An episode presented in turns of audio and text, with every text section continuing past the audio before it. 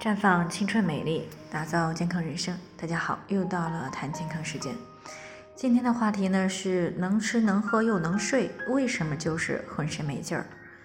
听众陈女士呢过来咨询，说自己呢是一位小学的老师，那因为疫情的原因呢，不让离开自己的市区，市区里边呢又有很多好玩的地方呢，也都去看过了，所以呢就被困在了家里。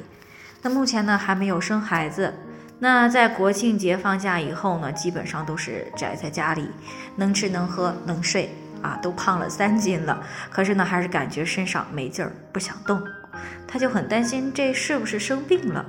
但是呢，七月份的体检呢可都是正常的，他不知道这到底是怎么了，所以呢就过来进行咨询。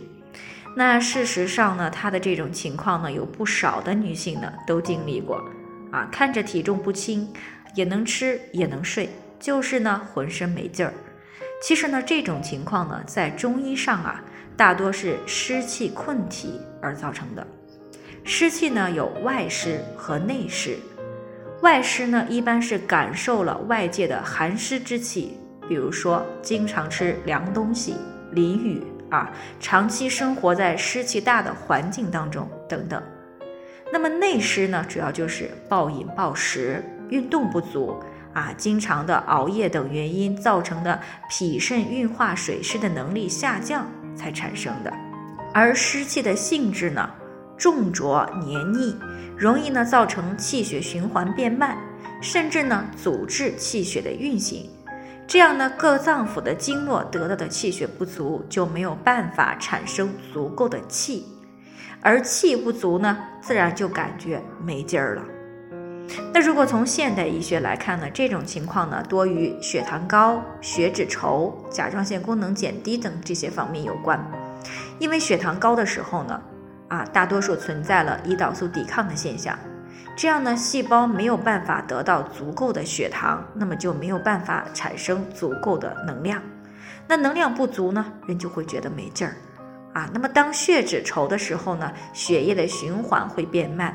细胞组织得到的血液营养呢会不足，产生的能量呢也就不足，所以呢人就没劲儿。